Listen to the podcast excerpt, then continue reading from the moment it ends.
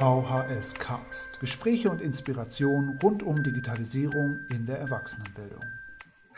Ja, hallo und herzlich willkommen zur neuen Folge vom VHS Cast. Was macht eigentlich Amelie Wangin? Amelie, hi, herzlich willkommen. Hi, hallo Karl.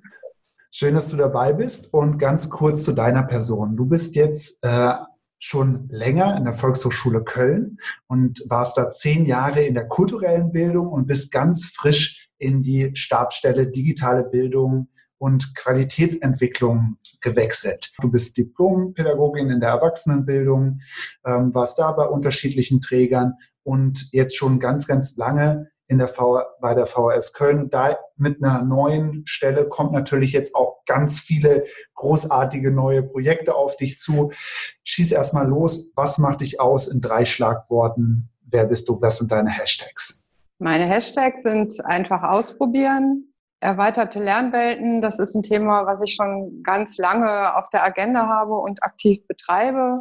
Und äh, Vernetzung ist für mich ein ganz zentraler Aspekt.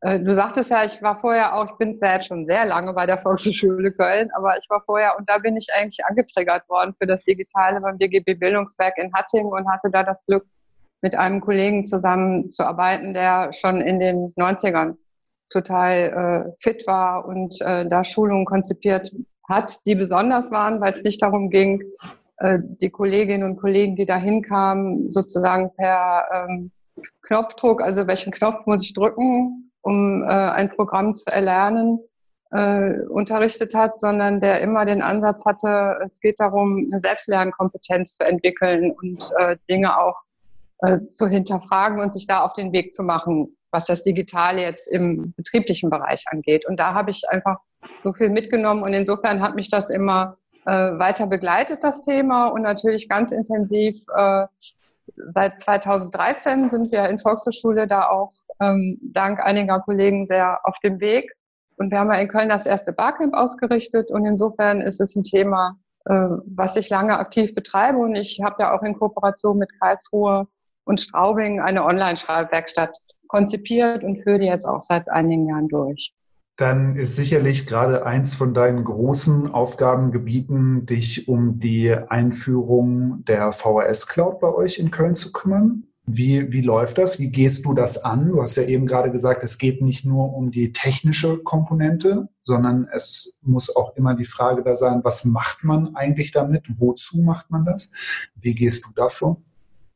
Also in Köln gehen wir einen Weg, dass wir sagen, es ist die Cloud ist großartig. Wir können uns vernetzen, wir können sie als Arbeitstool äh, einsetzen, als Kommunikations- und Lernplattform. Äh, wir begreifen das Ganze als ähm, Prozess der Organisationsentwicklung. Das heißt, wir führen Schulungen durch. Wir führen Schulungen durch für alle Mitarbeitenden bei uns im Haus, also auch für alle interessierten Kolleginnen und Kollegen aus der Sachbearbeitung, aus den Fachreferaten, weil wir sagen, es wird sich, wenn die Cloud stärker eingesetzt wird, was ja unser Ziel ist, werden sich auch Geschäftsmodelle ändern. Also das heißt, es werden alle im positiven Sinne betroffen sein. Es werden sich Abläufe ändern, auch im Verwaltungsbereich.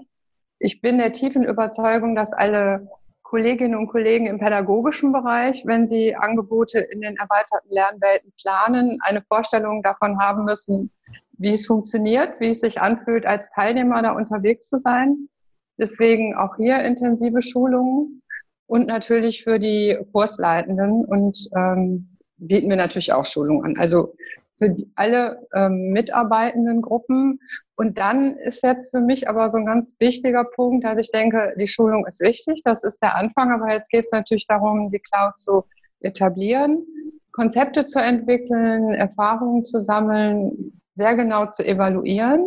Aber wie finden wir jetzt Formate, dass wir nicht sagen, eine Schulung jagt die andere, sondern wir wissen ja alle, Kompetenz baust du auf und die Erfahrung machen wir ja selber auch im Netzwerken, in der kollegialen Beratung. Und deswegen haben wir jetzt, wir, das ist meine Kollegin hier in Köln, Anna Soesdorf und ich, ähm, ein kleines Format entwickelt, das nennen wir die digitale Sprechstunde. Und da starten wir heute Nachmittag. Das heißt, wir haben die Dozentinnen und Dozenten, die bei uns in der Schulung waren, angeschrieben und bieten ihnen einmal im Monat eine digitale Sprechstunde an, wo wir vertiefend auf Fragen eingehen können, mit ihnen Dinge erarbeiten können.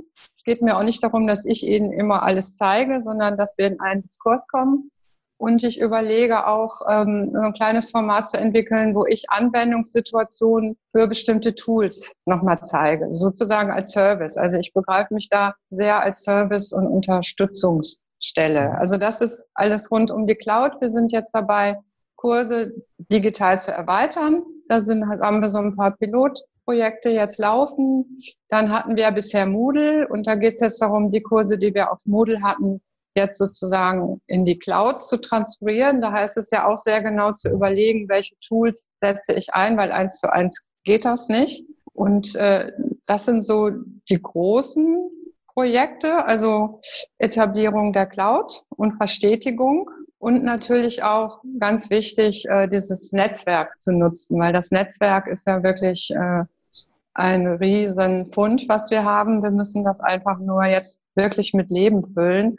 Und auch das ist ja auch eine großartige Möglichkeit für alle beschäftigten Gruppen. Also es gibt ja auch schon eine Gruppe zu BAMF-Kursen zum Beispiel. Also da können sich auch Sachbearbeitungen, Sachbearbeiterinnen und Sachbearbeiter wunderbar mit anderen vernetzen und da auch nochmal ähm, ja, sich austauschen und haben alle einen Mehrwert davon. Das ist ja eh sozusagen das Zauberwort. Wenn der Mehrwert da ist, wird es auch genutzt. Ich wollte äh, nochmal berichten, dass ich jetzt die Idee habe, ähm, einen Einführungskurs in die Fotografie für gehörlose Menschen zu konzipieren. Die Idee ist entstanden aus einem Kurs, den ich im Fotografiebereich mit einer Dozentin konzipiert habe, also auch ein Einführungskurs, der inverted funktioniert. Da haben wir zwei Tutorials gedreht, einmal zum Thema Blende, einmal zum Thema Zeit. Und das eine haben wir jetzt mit Gebärdensprache hinterlegt. Und daraus ist die Idee entstanden, dazu weitere zu drehen und da sozusagen in der Cloud Content bereitzustellen, um einen Kurs, äh, ein Kurs, neues Kursformat zu entwickeln. Und da habe ich doch die große Hoffnung, dass ich andere Volkshochschulen finde, die ähm, ja, diesen Content auch gerne nutzen würden. Und da kommt auch wieder das Netzwerk ins Spiel. Das heißt, mit an die 900 Volkshochschulen gäbe es da natürlich eine wunderbare Möglichkeit, in der Cloud den Online-Teil abzubilden, den von uns erstellten Content zu nutzen, aber gleichzeitig vor Ort zum Beispiel Bildbesprechung nochmal durchzuführen äh, und da einen Gebärdendolmetscher, eine Gebärdendolmetscherin dazu zu holen. Da heißt es natürlich wieder zu überlegen, was kann man da als Geschäftsmodell entwickeln. Ne? Das ist ja auch ein Riesenthema. Äh, wie können wir da jetzt passende Geschäftsmodelle zu entwickeln? Hast du dir das dann so vorgestellt, dass äh, in offenen Fotokursen einfach immer dann auch die Möglichkeit besteht, dass gehörlose Menschen mit teilnehmen können im Sinne von einem inklusiven Ansatz? Oder ist das dann ein Kurs, der sich äh, exklusiv an gehörlose Menschen richten soll? Das wäre natürlich schön, wenn das realisierbar ist, würde aber bedeuten, dass wir für die Präsenzabende natürlich immer einen Gebärdendolmetscher dabei haben müssten. Und das sehe ich jetzt nicht, dass wir das finanziert mhm. kriegen. Von daher ist jetzt erstmal die Idee zu sagen, man konzipiert einen Online-Kurs, an dem aber dann natürlich auch äh, hörende Menschen teilnehmen können. Also vielleicht so rum gedacht. Ne? Mhm. Weil das ja. ist ja so eingeblendet, wie man das kennt aus dem Fernsehen, die Übersetzung sozusagen. Aber ähm, das Tutorial an sich ist ja damit genauso anschaulich und genauso nutzbar in allen für alle anderen interessiert. Ja, super. Ja, ja, das ist total toll. Ja, man sieht das Video, ja, und kann, äh, kann das nachvollziehen. Es wird auch gesprochen, es wird gebärdet. Ja, das ist das ist super. Dann lass uns mal zu deinem letzten ähm, Projekt äh, kommen, das du heute vorstellen wolltest. Und zwar ist das die Digital Corner. Und ich habe genau. überhaupt keine Ahnung, was dahinter verstehst. Ja. Schieß, mal, schieß mal los. Was, was geht denn da ab? Ja, ich hoffe, dass da viel abgeht, aber das ist ein ganz neues Format. Ähm, Hintergrund ist, dass wir uns überlegt haben oder einfach merken, ähm, viele Menschen, glaube ich, suchen bei uns das Digitale noch nicht. Ne? Wir werden da noch nicht genug wahrgenommen. Also ich habe eine Kooperation mit der Stadtbibliothek hier in Köln, äh, auch im Bereich Fotografie, wo wir Tutorials der äh, Lynda-Plattform, die die Stadtbibliothek hat, nutzen und das aber kombinieren mit Präsenzabenden in der Volkshochschule. Und bei dem Einführungsabend waren die Menschen, die da saßen, ganz erstaunt, was Volkshochschule äh, solche Konzepte anbietet.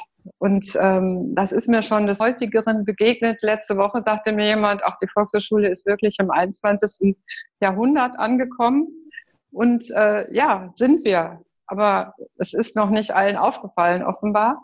Und das ist eine Überlegung ähm, für dieses neue Format, dass wir gesagt haben, also auch meine Kollegin und ich, wir bieten einmal im Monat, immer am zweiten Mittwoch des Monats, ein zweistündiges äh, kleines Format an, wo wir sozusagen übergreifende gesellschaftspolitische Themen rund um die Digitalisierung äh, ja, zum Thema machen. Ne? Also digitale Transformation ist ja so ein Begriff, der jetzt auch sehr durch die Gegend schwirrt und auch nicht so klar immer definiert ist. Also es geht um Arbeitswelt 4.0, es geht aber auch äh, Zielgruppe Eltern, um Medienkompetenz.